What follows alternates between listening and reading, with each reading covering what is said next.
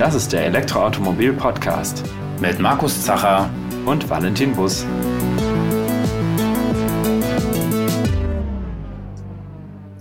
Ja, heute haben wir wieder ein Thema aus dem Bereich der Ladeinfrastruktur vorbereitet. Doch bevor wir mit diesem starten, noch ein ganz kurzer Hinweis zum Ende dieser Episode.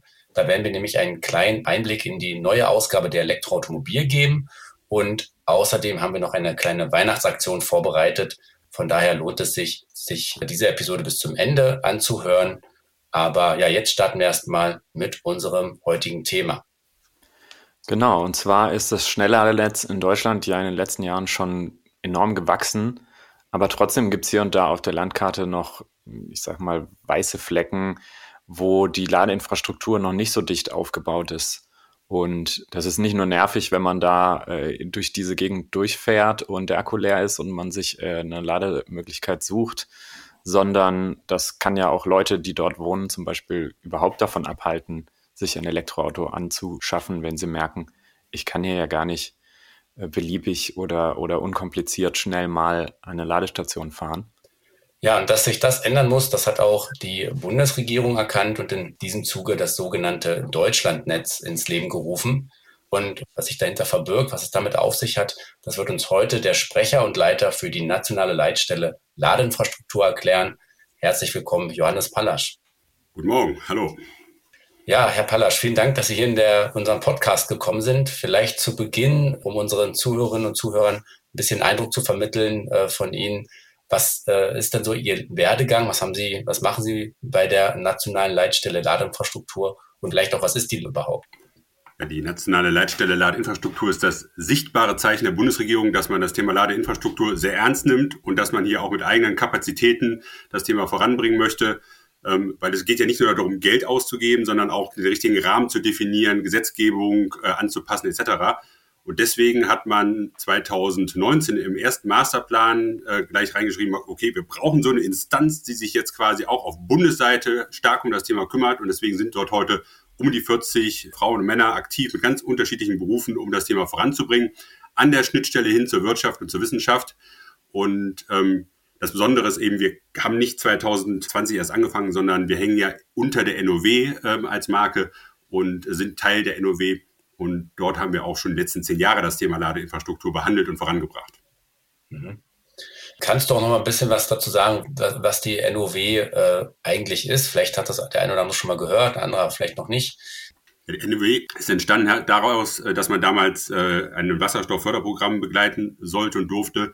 Äh, und da sind dann immer mehr Themen dazu gekommen, deswegen ist der Name geblieben. Aber der Inhalt ist ein anderer. Inzwischen wir decken alle The großen Themen äh, in der Antriebswende ab und beraten da das Ministerium und verstehen uns heute als Think and Do Tank an der Stelle. Mhm.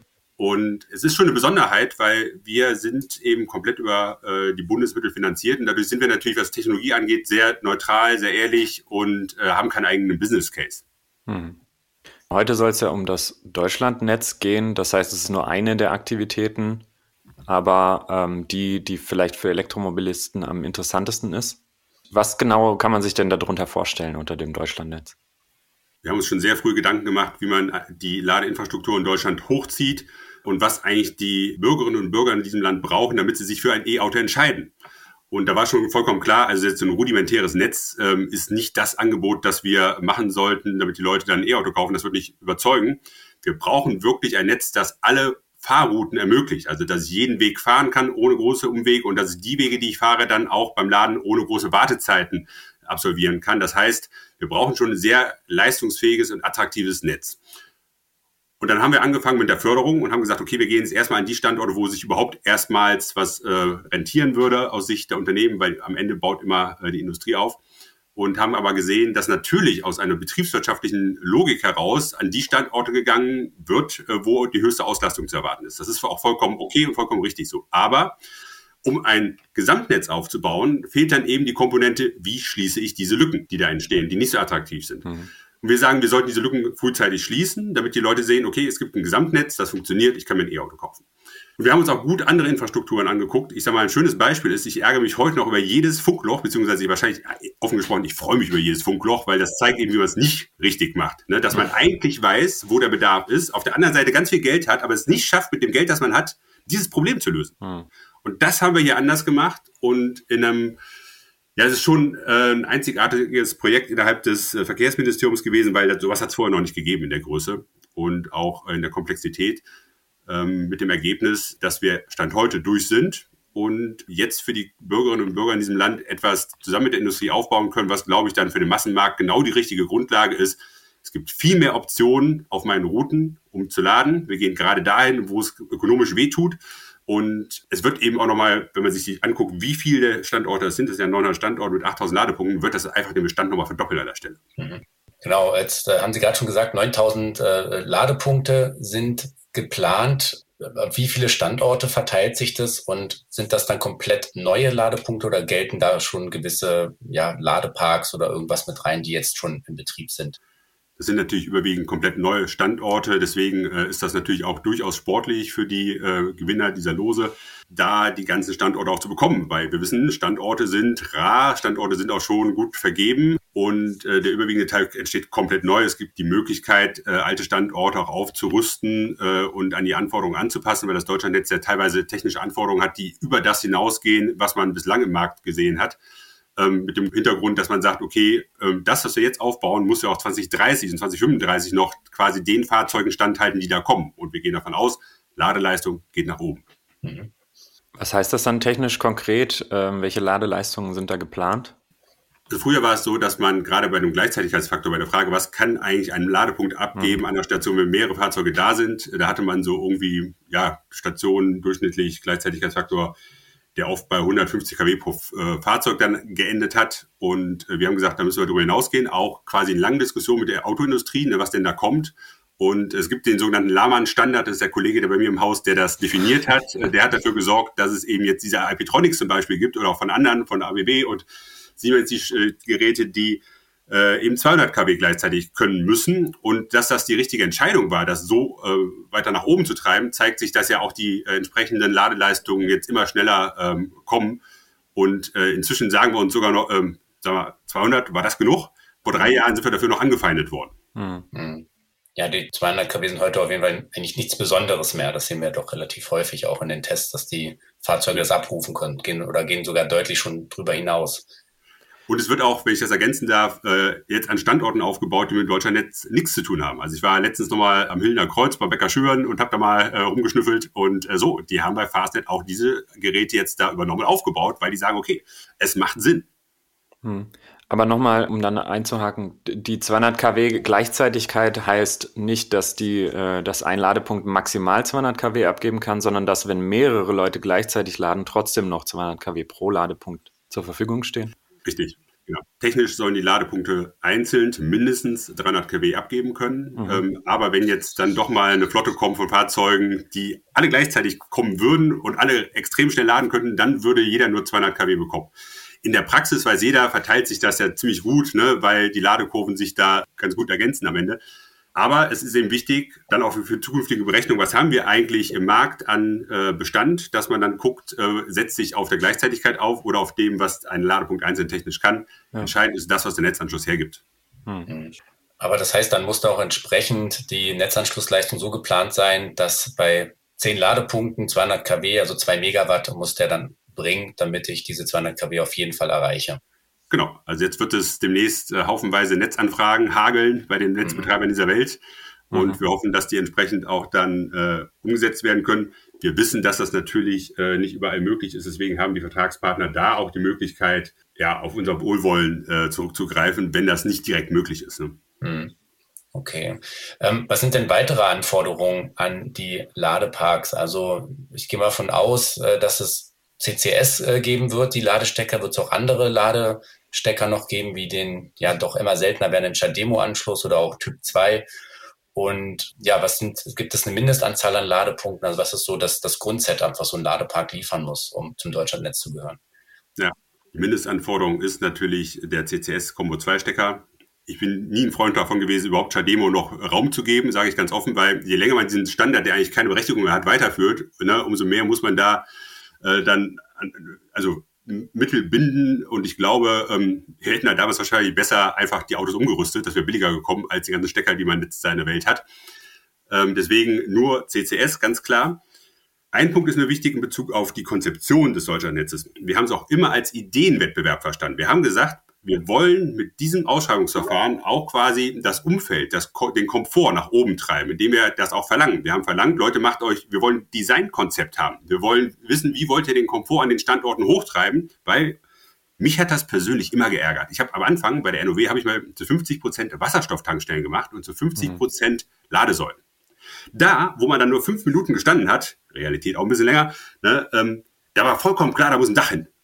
Da, wo ich aber eine halbe Stunde stehe, da brauche ich keins mehr. Und das habe ich nicht verstanden, ehrlich gesagt. Ja? ähm, und ähm, aus Kundensicht. Ne? Es gibt gute Gründe, Baurecht und, und, und, und, und, das anders zu machen. Aber immer aus Kundensicht geguckt, ähm, ich will das haben. Ich will nicht im Regen stehen. So, deswegen haben wir gesagt, ne, so äh, Komfortfaktoren wie Dach spielen eine große Rolle. Ähm, auch die Zugänglichkeit äh, zu Toiletten und so spielt eine große Rolle, weil jetzt kann ich es erzählen, wir hatten damals heiße Diskussionen auch äh, im Haus, im, im, Verkehrsministerium zu der Frage, sollen wir jetzt eigentlich Toiletten auch damit finanzieren oder nicht? Ähm, und für uns war aber vollkommen klar, ähm, es muss sie in irgendeiner Form geben. Also wir bezahlen jetzt nicht, sie müssen aber Teil des Konzeptes sein, mhm. weil es sind Standorte, die die Langstreckenmobilität ermöglichen sollen. So, und dann gehen wir davon aus, die Leute sitzen zwei Stunden im Auto und fallen aus dem Auto raus und wollen auf Toilette. Ja. ja also das heißt, diese Standorte sind in einer Logik äh, gedacht, dass wir Mittel- und Langstreckenmobilität ermöglichen vor allem. Das heißt, man kann davon ausgehen, ein Ladepark des Deutschlandnetzes wird immer ein Dach haben, immer Toiletten haben, immer äh, geht nicht. Da gibt es okay. zu viele äh, Einschränkungen, die da irgendwie dann in einem Alter kommen. Aber die Standorte werden überwiegend, also gibt sehr, sehr viele, die das erfüllen. Und so, wir sind kurz davor, den ersten zu eröffnen. Und der, würde ich sagen, der erfüllt das gleich schon. Da ist natürlich ein Dach drauf und das, was drumherum geboten wird, da freue ich mich ehrlich gesagt schon drauf. Mhm. Genau, dann zweiterer Punkt ist ja auch immer wieder, wenn man dann an dem Ladepark ist und ja, dann lädt man, man kann vielleicht auch auf Toilette gehen, aber manchmal will man vielleicht auch noch einen Kaffee trinken oder was essen oder irgendwo die Zeit noch ein bisschen sinnvoll nutzen. Äh, Wird es dafür auch ein entsprechendes Angebot dann geben? Das gehört zu dem ganzen Konzept Umfeld, ne, dass man sagt, also in der Regel, also eine Toilette steht ja nicht irgendwo alleine am Feld rum, mm. ne, sondern äh, ist, da hängt etwa Gastronomie dran oder äh, Handel und von daher wird das nicht immer gleich sein. Also auch da wird es bunt sein. Es wird Standorte geben, da gibt es vielleicht ein tolles Restaurant daneben, es gibt welche, da gibt es das nicht. Mhm. Wichtig ist aber, dass schon im Umfeld sowas aufzufinden ist grundsätzlich. Ne? Mhm. Also wie gesagt, wir gehen davon aus, dass Leute nicht nur das Bedürfnis haben, auf Toilette zu gehen, sondern auch hungrig und durstig sind. Ne? Mhm. Also wenn man Glück hat, dann befindet sich daneben schon ein Restaurant und dann hat man das quasi auch schon damit eigentlich abgehakt, weil der, weil wahrscheinlich die Betreiber der Ladeinfrastruktur müssen ja jetzt nicht die Betreiber der, der Restaurants und Cafés werden. Das nicht, genau. Aber, also jetzt dieser äh, Fall, der jetzt ansteht, äh, der erste Standort, der eröffnet wird, da sieht man auch ganz gut, äh, dass man sich auch Gedanken macht darüber, also A, über die Langfristigkeit von so einem Standort und das andere eben so, was kann man da für, eine, für ein Angebot auch schaffen. Ich muss ja nicht selber dann eine, eine Pommesbude betreiben, sondern ich kann das ja auch vergeben. Mhm. Und diese Kombination, die sieht man immer häufiger und das begrüßen wir. Und ich bin sehr gespannt. Also ich glaube, das wird für die Kundinnen und Kunden in diesem Land wird das ein riesen Schritt nach vorne. Wie sieht es mit dem Bezahlen aus? Äh, es gibt ja jetzt auch Verpflichtungen, äh, Kartenzahlungen anzubieten und so weiter. Wie ist da die Regelung? Das ist ein hochspannendes Thema, weil ich glaube, die ganzen Reibungen, die es um das Deutschlandnetz gab, die haben sich natürlich auch um die Frage äh, gedreht, wer verdient an der Stelle Geld, wer hat welchen Zugang. Und wir als äh, Vertreter dann der Bundesregierung an der Stelle sagen natürlich, wir haben da keine Präferenz, über welchen Weg äh, der Bürger kommt. Also wenn, mhm. der, wenn die Menschen die Präferenz haben, mit der EC oder der Kreditkarte zu zahlen, dann sollen sie das tun. Dann muss das aber auch preislich, darf ich das nicht diskriminieren. Das muss quasi ne, Level Playing Field sein. Ja. Genauso habe ich aber großes Verständnis dafür, dass die Leute ein EMP-Produkt haben. Also mit der Karte kommen, ne, wo ein Vertrag hinterliegt, damit bezahlen wollen, mache ich persönlich auch beides funktioniert. Und das Spannende ist ja, ähm, wenn man auf Europa schaut, weil diesen Sommer in England, da ist vollkommen normal, mit Kreditkarte zu bezahlen. Das ist da convenient, das ist vollkommen der Standard. Ne? Ja. Deutschland ist ein bisschen anders. Und was wir wollen, ist quasi auch ein Wettbewerb zwischen den Zugangsformen, weil wir sagen, naja, da sollte die jeweilige Zugangsform mal zeigen, welche denn eigentlich am preiswertesten ist. Auch in der Abwicklung. Und den Wettbewerb machen wir im Deutschlandnetz auf. Plus, wir haben auch gesagt, ähm, wenn wir jetzt da als Staat Geld reinstecken, dann können wir natürlich nicht Preismodelle unterstützen, wo quasi der Betreiber dieser Ladeinfrastruktur seinem eigenen EMP-Produkt bessere Preise gibt als anderen EMP-Produkten. Das heißt, ne, der Preis, der da abgegeben wird, der B2B-Preis, der muss fair und diskriminierungsfrei sein. Das ist natürlich etwas, das ist ein gewisses Novum. Mhm. Also das heißt, egal ob ich mit Kreditkarte zahle oder mit der Ladekarte, das soll nachher das gleiche kosten oder kann es dann schon von, also je nachdem, welche Ladekarte ich benutze, Unterschiede geben, aber die interne Verrechnung dahinter zwischen den einzelnen Betreiber, die muss sozusagen gleich bleiben. Also es wird nicht den einen Preis im Deutschlandnetz geben, sondern wir geben nur quasi die, die, den B2B-Preis Richtung EMP. Der ist, äh, darf nicht äh, auseinanderfallen. Das bedeutet aber, der EMP kann damit machen, was er möchte. Der kann seinem Kunden sagen, pass auf, ich hau da noch irgendwie 20 Cent drauf, ja, oder ich gehe noch 10 Cent drunter, aus welchen Gründen auch immer. Da gibt es die komplette Freiheit. Also deswegen wird der Kunde am Ende bei den EMP-Produkten auch verschiedene Preise erfahren. Mhm. Aber er hat natürlich immer einen guten Vergleich über den Ad-Hoc-Preis, der natürlich ne, auch an diesem B2B-Preis ansetzt. Mhm. Am Anfang kursierte ja mal so eine Zahl, dass das praktisch ein Höchstpreis auch äh, garantiert sein sollte. Ich meine, es waren irgendwie so 44, 45 Cent die Kilowattstunde. Ähm, damals wäre das durchschnittlich gewesen, heute wäre es günstig. Ja. Wie hat sich das entwickelt seitdem? Ja, das ist ja auch ein hochspannendes Thema. Ähm, diese Obergrenze hat ja für große, sag ich mal, Schnappatmung äh, gesorgt. Ähm, ja. Ich kann es auch verstehen. Auf der anderen Seite gibt es aber auch für diesen Preis eine Berechtigung. Heute wäre dieser Preis auch viel höher, weil der war immer indexiert. Ja. Der hätte wäre immer den Strompreis mitgefahren, nach oben und nach unten. Hm. Und äh, von daher hätte sich auch die an die heutigen Gegebenheiten angepasst. Was haben wir damals gemacht? Wir haben uns angeguckt, was gibt es auf der Investitionsseite, CAPEX, OPEX plus Marge, ne, in einen Topf und dann hat man geguckt, welche Auslastung erwarten wir an dem Standort. Mhm. Und dann kann ich ja sehr gut berechnen, wie teuer müsste denn die Kilowattstunde sein, damit dieses Invest sich amortisiert. Mhm. Und dann kommt man zu Preisen, wo man sagt, ja, Moment mal, da sind 46 Cent durchaus gerechtfertigt, zumal da die THG-Quote noch gar nicht drin war. Mhm. Von daher war, war, der Gedankengang grundsätzlich nicht komplett falsch, aber es gibt natürlich einen Punkt, da haben die äh, Betreiber auch natürlich ein, äh, ein Argument auf ihrer Seite, dass sie sagen, ja, wir wollen aber noch mehr verdienen, damit sich damit weitere Invests für die Zukunft rechtfertigen. Ob sie dann tätigen, keine Ahnung, weiß ich nicht, kann man nicht nachprüfen, aber in der Argumentation ne, durchaus äh, schlüssig. Und wir sind ja noch in einem Hochlauf, Hochlauf im Markt, äh, von daher ähm, ja, es gab diese Turbulenzen. Wir haben die Preisobergrenze dann rausgenommen. Sie gibt es immer noch in abstrakter Form. Das heißt also, wenn heute einer übertreiben würde äh, an der Stelle, dann hat man auch entsprechende Mittel, darauf einzuwirken. Aber man hat jetzt keine wirkliche Zahl, die da definiert ist. Mhm. Sie hatten ja auch schon angesprochen, dass man mit der Ladekarte wird laden können. Es wird beides möglich sein, je nachdem, was der Betreiber anbietet oder was vielleicht dann auch EU-regulatorisch vorgeschrieben ist. Gibt es denn eine Pflicht, dann auch diese äh, Ladestationen in ein Roaming-Netzwerk einzubinden, dass die dann auch in den Autonavis erscheinen, dass man die Belegungs-, den Belegungsstatus äh, abrufen kann und gegebenenfalls eben auch da laden kann, vielleicht auch per Plug-and-Charge? Ähm, ist in der Tat immer eine Herausforderung gewesen, auch in den Förderprogrammen, weil Roaming ja nicht definiert ist. Also was ist quasi jetzt, wie ist eine Roaming-Plattform definiert? Mhm. Wir haben in dem Fall gefordert, dass wir bei einer der drei großen äh, angebunden sein müssen. Ähm, wir können ja nicht sagen, okay, du musst jetzt mit der einen XY direkt einen Vertrag äh, gestalten, das wäre dann, äh, das können wir, dürfen wir nicht. Und das ist natürlich mit drin. Also damit wird man die, alle gängigen ähm, EMP-Produkte erreichen. Das ist gesetzt und äh, von daher gehe ich von einer sehr großen Abdeckung aus. Mhm. Das ist auf jeden Fall schon mal nutzerfreundlich. Ähm, Sie hatten vorhin gesagt, jetzt haben Anbieter Lose gewonnen. Das klingt so ein bisschen nach Tombola. Können Sie da noch mal ein bisschen erklären, wie eigentlich dieses Verfahren funktioniert hat? Also eine Idee auch beim Deutschlandnetz war, dass wir gesagt haben, wir brauchen zukünftig eine breite Wettbewerbslandschaft. Mhm. Und wir sehen ja momentan, wenn man sich die Tabellen anguckt, wir haben ein, zwei, die rennen vorne weg. Und ähm, dahinter wird's dann, gibt's immer noch ein paar, aber das ist jetzt, wäre jetzt nicht das Bild, das man sich für 2035 wünscht, wie sich der Markt aufstellt. Also wir wollen viele starke Player haben. Und deswegen war der Gedanke beim Deutschlandnetz auch gleich, okay, wir müssen gucken, dass der, das Geld nicht irgendwie an wenige geht, sondern dass, dass wir es relativ breit streuen. Und von den 21 Losen ähm, kann pro Akteur immer nur, können nur drei Lose gewonnen werden. Das heißt also, dass wir entsprechend viele, äh, jetzt mindestens zweistellige Akteure im Aufbau haben. Das war uns extrem wichtig. So, und dann war noch wichtig, dass wir gesagt haben, wir wollen eben auch vor Ort äh, für Redundanz und für Konkurrenz sorgen. Das heißt, wir haben diese regionale, Regionallose äh, gestrickt, wo es da mehrere Anbieter geben muss, damit hypothetisch, falls bei einer mal ausfällt, hat man immer noch die anderen und auch, dass er keiner lokale Dominanz ausüben kann. Also es ist immer so wechselseitig. Ne? Es kommt immer so ABC, ABC, ABC, kommen dann die Anbieter, um einfach auch für mehr Buntheit zu sorgen. Mhm. Und was steckt dann in einem Los drin, also wenn ein Anbieter ein Los äh, bekommen hat? Also überwiegend sind es große Lose, da hat man so um die 50 äh, Standorte und mehr gebündelt. Es gab auch kleine Lose, das war der Wunsch vom Bundestag, dass man auch für ne, KMUs entsprechend äh, Lose anbietet. Da hat man nur 20 Standorte drin.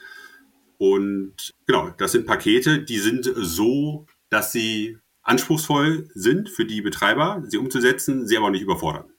Mhm. Das heißt, ein Los bedeutet dann zum Beispiel für den Anbieter, ich habe jetzt 50 Standorte, an denen ich eine, einen Ladepark oder Ladeinfrastruktur aufbauen muss, nicht nur darf. Genau, wir haben ja dann definiert in den, also wir haben erstmal top-down, wir haben die Regionen definiert. Ja. Übrigens dabei ist ganz, ganz interessant, wir haben uns da die Ergebnisse der Bund-Länder-Reformkommission angeguckt. Also wie würde man Deutschland schneiden, wenn man nur noch sechs Bundesländer hätte? Ähm, das war die Grundlage. Ich habe gesagt, also vielleicht machen wir wirklich irgendwann nochmal Geschichte und haben das verschnitten mit den Pendlerströmen. Das heißt also, diese Bundesländer sind ja an manchen Stellen helfen sie eigentlich weiter, wenn ich mir Hessen, also Frankfurt angucke zum Beispiel, dann ist für mich ja eher entscheidend, so wie bewegt sich der Mensch. Mhm. Also die administrativen Grenzen interessieren mich nicht, sondern wie, wie bewegt sich der Mensch? Und dann haben wir die Pendlerströme noch drüber gelegt und daraus sind dann diese Regionalabgrenzungen entstanden. Und dann haben wir in diesen Regionen Suchräume, also haben wir lokalisiert, wo sind Bedarfe und dort hat man sogenannte Suchräume hingepackt, ähm, wo man dann sagt, okay, innerhalb dieses Kreises von mehreren Kilometer Durchmessern muss dann ein Standort entstehen und den Standort hat man auch entsprechend definiert. Also es gab dann klassisch wie beim ähm, Schuh oder beim T-Shirt dann XL, L, MS Standorte, die entsprechend viele Ladepunkte dann auch äh, haben. Also wir haben vier, acht, zwölf, 16 Ladepunkte in den jeweiligen Kategorien und das ist dann abhängig von den Bedarfen, die man da mittelfristig sieht. Mhm. Da gibt es ja auch dazu diese, ja, dieses Standort-Tool kann man sich ja aufrufen. Wir werden es ja auch in den Show Notes verlinken und da kann man ja dann schön in die einzelnen Regionen so äh, reinzoomen und dann sieht man sozusagen so Kreise in verschiedenen Farben. Das ist, glaube ich, gemäß ja. des jeweiligen Betreibers eingefärbt. Und das heißt dann, wenn ich jetzt, ich gehe jetzt einfach mal hier, weil wir in Stuttgart sind, äh, auf die äh, Region Stuttgart zu, da sehe ich hier so einen blauen Kreis von, den, von einem der Betreiber. Und da steht jetzt Lade, also L-Hub, zwölf Ladepunkte in einem, das ist jetzt hier auf Untertürkheim gesetzt. Das heißt, irgendwo in diesem Kreis wird jetzt dieser Betreiber einen Lade, einen Hub einrichten mit zwölf Ladepunkten. Genau. Bei großen Standorten gibt es auch die Möglichkeit, das nochmal zu splitten, weil man schon sagen muss, also wenn man sich das vor Augen führt, so ein Zwölfer Standort, das ist schon, ne, Neudeutsch würde man sagen, politisch ein Wumms. Ne? Und das ist schon, äh, muss man auch erstmal unterbekommen, gerade im urbanen Raum. Mhm. Deswegen ne, müssen wir schon gucken, dass wir das zusammen mit der Industrie hinbekommen und die Anforderungen dann nicht zu streng definieren. Mhm. Aber für manche Regionen, wenn man sich das anguckt, ist das das absolute Novum. Es gibt Städte, da ist heute de facto nichts. Da kommen wir jetzt mit einem 12er Ladepark daher. Ne? Mhm. Das bringt, das katapultiert die in eine neue Zeitordnung. Hm. Genau, ja, aber das muss man ja auch ein bisschen berücksichtigen, dass wir gerade hier so im süddeutschen Raum eigentlich schon ganz gut ausgerüstet sind mit Ladestationen, aber es gibt andere Gebiete, da ist es eigentlich, ja, da gibt es Schnellladeparks wirklich eine Seltenheit und wenn, dann findet man sie wirklich nur an der Autobahn. Aber sobald man davon runterfährt, ja, wird es dann langsam eng. Ja, das ist in der Tat auch, also das schönste Beispiel ist MacPom, aber mir wurde auch schon mhm. vorgehalten, dass ich das überstrapaziert habe. Äh, deswegen äh, lohnt sich auch der Blick in andere Gegenden, aber auch Mitteldeutschland, Nordwestdeutschland, Rheinland-Pfalz, wo unser Verkehrsminister herkommt. Also immer, wenn man gerade in den ländlichen Raum guckt, äh, sieht man, dass das einen riesen Effekt hat. Mhm. Dass da quasi die Gegenden bedient werden, wo heute nichts ist, die Sichtbarkeit des Themas groß wird und was man auch mal vergisst, es gab ja dann auch nochmal die Gegenrede von wegen, ja, ihr habt ja lange gebraucht und in der Zeit ist ja viel entstanden und viele von den Suchräumen haben jetzt inzwischen auch einen Schnellladepunkt. Da haben wir gesagt, ja, aber entscheidend ist, wie viel. Mhm. Also wenn ich sage, Beispiel unter Türkei, ne, wir brauchen da zwölf Schnellladepunkte und da hat jetzt irgendeiner äh, ein oder zwei irgendwo hingebaut, dann sage ich so, sorry, das ist für uns immer noch eine Bedarfslücke. Mhm. Und deswegen ganz wichtig, wir haben grundsätzlich den Bestand mit reingerechnet, auch schon das, was vorher da war. Wir haben auch bis zum Ende immer wieder angepasst. Also wir haben dann äh, ganz am Schluss nochmal die letzte Schleife gedreht, haben gesagt, was ist bis zu dem Zeitpunkt entstanden, um das rauszurechnen, um das auch zu, entsprechend zu schützen. Aber äh, klar ist, nur weil irgendwo eine Säule steht, ist der Standort nicht blockiert. Und es gab teilweise absurde Forderungen so in die Richtung, ja, da steht aber eine AC-Säule, da könnt ihr jetzt nicht einen Schnelllader in den Park hinbauen. Da sagst du, Leute, bitte. Ja.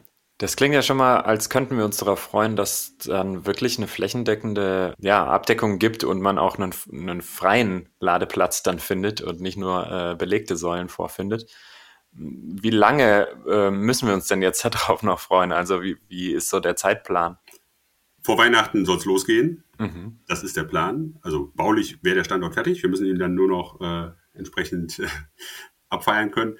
Nächstes Jahr wird es natürlich, dann wird es immer mehr. Also die nächsten zwei Jahre habe ich gesagt, gibt es Einweihungen äh, für jeden all meiner Kolleginnen und Kollegen. Da gibt es ganz viel zu tun. Wir werden viele Standorte einweihen und eröffnen dürfen. Und ich, ich bin fest davon überzeugt, das ist das Schöne. Also jetzt, wo, wo wir durch sind, kommen ja auch die Stimmen, die sagen, Leute, das macht Sinn. Und wir rechnen damit, dass das wirklich nochmal einen Booster, also ich hatte eine, ich glaube, Ladeplan war das, ähm, die das auch mal durchgerechnet haben, die zu einem Fazit kamen, das Deutschlandnet wird, wird ein Booster für die Elektromobilität. Und das von neutraler Stelle. Hat mich sehr gefreut. Mhm. mhm. Okay, also das heißt, da wird jetzt richtig äh, Schwung geholt.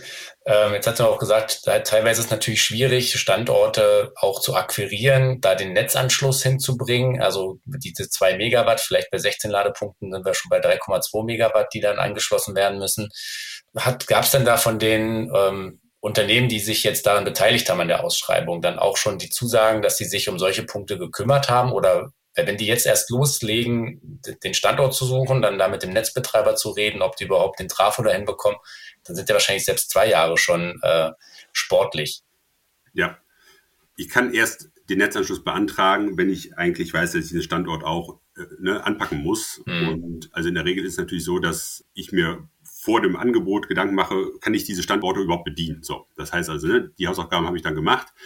Die nächste Runde dann Netzanschlüsse würde ich natürlich erst machen, wenn ich den Zuschlag habe und dementsprechend, äh, ja, steckt ein Risiko drin. Aber auch da sind wir auch schon auf die Kommunen äh, zugegangen und haben gesagt, pass auf Leute, versteht das, was im Deutschlandnetz passiert, auch als euer eigenes Ding. Mhm. Das zahlt auf quasi den Bedarf eurer Bürgerinnen und Bürger ein. Ne? Dem Bürger ist egal, ob das Ding über den Bund finanziert wurde, über das Land, über die Kommune. Das Ergebnis zählt. Also macht euch das zu eigen, unterstützt das. Und wir hoffen, dass das natürlich nicht zu sehr reinschlägt, aber wir wissen natürlich, Netzanschlüsse dauern, ja. Mhm. Okay, das ist halt, dann muss man dann schauen. Aber Sie hatten ja auch gesagt, ein paar Standorte sind ja auch schon vorhanden, können aufgerüstet werden oder die Unternehmen haben vielleicht eh schon dabei, sich gewisse Standorte auch zu akquirieren, wo es dann ein bisschen schneller geht. Ja. Ähm, vielleicht zum Abschluss noch eine Frage. Jetzt äh, in der Liste der, der Unternehmen, die diese Lose gewonnen haben, veröffentlichen die dann auch in den Show Notes, aber die jetzt alle vorzulesen, führt glaube ich zu weit. Mhm. Aber da sind auch ein paar äh, Player nicht dabei, die man vielleicht erwartet hätte, weil die schon relativ groß am Markt vertreten sind. Kennen Sie da die Hintergründe, warum sich gerade diese Unternehmen nicht beteiligt haben? Ja, es gibt äh, unterschiedliche Gründe. Es gibt äh, Unternehmen, die europaweit tätig sind. Ich glaube, alle wissen, wie wir da meinen. Und ähm, für die macht es überhaupt gar keinen Sinn, wenn sie jetzt sich einmal lokal extrem verdichten in MacPom mhm. ja, und mhm. da 50 Standorte haben. Das passt nicht zu der Logik, ein europaweites Netz anzubieten. Mhm. Ähm, das wird möglicherweise anders sein bei, den Aus, bei der Ausschreibung Standorte an Autobahn. Da gibt es ja auch noch die, die, Komponente Deutschlandnetz auf den unbewirtschafteten Standorten. Ähm, da wird das sicherlich äh, nochmal anders sein. Und dann gibt es natürlich äh, ein, zwei ganz große, die einfach für sich entschieden haben, okay, wir sind schneller, wenn wir quasi mit dem eigenen Geld jetzt sofort loslegen, die an der Stelle eine andere Liquidität hatten mhm. und die entsprechend groß sind. Von denen ich aber auch von einem zumindest weiß, mit dem ich regelmäßig im Austausch bin, der sagt so, wir finden es super, was da passiert. Also wir haben eh die schönsten Standorte ne, und mhm. ihr baut auch drumherum, ist doch perfektes Netz. Was wollen wir? Also mhm. da gibt es überhaupt gar keinen, keinen Widerstand. Und ähm, wir sagen ja auch, das ist ja auch langfristige Aufgabe der Industrie dieses Netz zu betreiben. Und deswegen nochmal ganz wichtig auch beim Deutschlandnetz. Diese Standorte sind ja, also das ganze System ist so konzipiert, dass derjenige sich finanziell durchsetzt und preiswerter sein kann, der langfristig denkt. Hm. Also die, die Leute, die jetzt einen Standort aufbauen und dann nicht sagen, oh, nach acht Jahren den pack den wieder ein und bin weg, ne, sondern die sagen, okay, ich baue den auf und will den nächsten 20, 25 Jahre betreiben, der konnte entsprechend billiger anbieten. Und ähm, das ist das, was wir haben wollen. Wir wollen dort langfristig etwas etablieren, was dann auch bleibt. Mhm. Okay, ja, das äh, hoffen wir, dass das dann auch äh, klappt. Und äh, Sie haben ja gesagt, jetzt geht's ab schon noch äh, vor Weihnachten idealerweise los mit der Eröffnung des ersten Standorts, wenn ich das verstanden habe, dass das äh, zum Deutschlandnetz gehört. Und dann folgen hoffentlich demnächst dann immer mehr und immer mehr, sodass wir dann ja bald ein richtig gutes, schönes, dichtes Ladenetzwerk haben hier in Deutschland. Ja, dann vielen Dank auf jeden Fall für die Einblicke und ähm, für dieses doch sehr spannende Thema. Und ähm, ja, ich glaube, das hat es ein bisschen deutlicher gemacht, was sich dahinter eigentlich verbirgt. Ja. Vielen Dank. Ich danke. Ja, und wie zum Beginn der Folge angekündigt, jetzt noch ein kleiner Einblick in die neue EAM Printausgabe, die 62023, die ab dem 30.11. im Zeitschriftenhandel oder als E-Paper verfügbar ist. Genau, ja, und wir haben hier, wie eigentlich fast schon traditionell zum Jahresende eine große Vorschau auf alle möglichen elektrischen Neuheiten des kommenden Jahres vorbereitet. Dieses Mal sind es über 130 neue E-Autos, die wir für das kommende Jahr erwarten, die also nächstes Jahr auf den Markt kommen oder vorgestellt werden oder auch eine äh, ja, gründliche Überarbeitung erhalten. Und ähm, das haben wir wieder übersichtlich zusammengestellt mit vielen Infos dazu, zu den einzelnen Marken, was da so an den Start rollt. Außerdem in dieser Ausgabe haben wir natürlich auch wieder einige Fahrzeuge ausgiebig getestet Und dieses Mal war dabei der Opel Astra Electric, also das elektrische Kompaktfahrzeug und der BMW i7, also am anderen Ende der Skala, ähm, ja gerade eines der wahrscheinlich luxuriösesten und teuersten E-Autos, die man so kaufen kann. Natürlich jeweils hier in ihrer, also im Einzeltest und nicht gegeneinander, weil die Fahrzeuge natürlich in ihren Klassen ähm, ja sehr weit auseinander liegen. Hm. Dann haben wir einen Blick drauf geworfen, was es denn so für günstige Wallboxen auf dem Markt gibt und das ganz abseits von Black Weeks und Black Friday und Co. Tatsächlich gibt es schon eine relativ große Auswahl an Wallboxen, die man für deutlich unter 500 Euro erwerben kann. Ja, manchmal geht die ein oder andere Wallbox zu speziellen Aktionen. Da ist man gar nicht mehr weit weg von zweistelligen Bereich. Und dennoch kann man hier ziemlich gute Qualität bekommen. Ähm, viele Wallboxen sind auch made in Germany oder made in Austria und trotzdem schon auch für den kleineren Geldbeutel zu haben. Ein weiteres Thema für die neue Ausgabe ist die Energiewende. Da starten wir mit einer neuen Serie. Das heißt, da werden wir jetzt regelmäßig drüber berichten, immer dabei unterschiedliche Aspekte beleuchten, die mit der Energiewende zu tun haben. Und ähm, wir beginnen die Serie mit dem Thema Primärenergie beziehungsweise dem Primärenergiebedarf, was sich da so hinter verbirgt. Das klären wir da auf. Von daher lohnt es sich also wieder einen Blick ins neue Magazin zu werfen. Valentin hat schon erwähnt, sowohl als E-Paper als auch als Printmagazin im Zeitschriftenhandel erhältlich. Wo ihr das Magazin bekommt, also die gedruckte Variante, das könnt ihr unter anderem auf mykiosk.com in Erfahrung bringen. Wir verlinken das natürlich auch nochmal in den Show Notes. Oder ihr könnt natürlich das Magazin oder auch das E-Paper im Abo bestellen. Und gerade dafür, jetzt kommen wir zu der angekündigten Weihnachtsaktion, gibt es ab sofort einen 20-prozentigen Gutscheincode. Und zwar lautet der XMES20, also XMAS20, XMES groß geschrieben. Und wenn ihr den bei uns im Abo-Shop eingebt, dann kriegt ihr 20% Rabatt auf das Abo, egal ob jetzt eben E-Paper, Print oder auch das Kombi-Abo. Der Gutschein ist ab sofort gültig bis zum Ende des Jahres, also bis zum 31.12.2023 einlösbar. Und ich denke, das ist doch ein ganz gutes Weihnachtsgeschenk. Und selbst wenn man es nicht verschenken will, dann kann man sich vielleicht selber damit auch beschenken. Ja, und euch lieben HörerInnen danken wir euch wieder fürs Zuhören. Bis zum nächsten Mal. Ciao. Tschüss.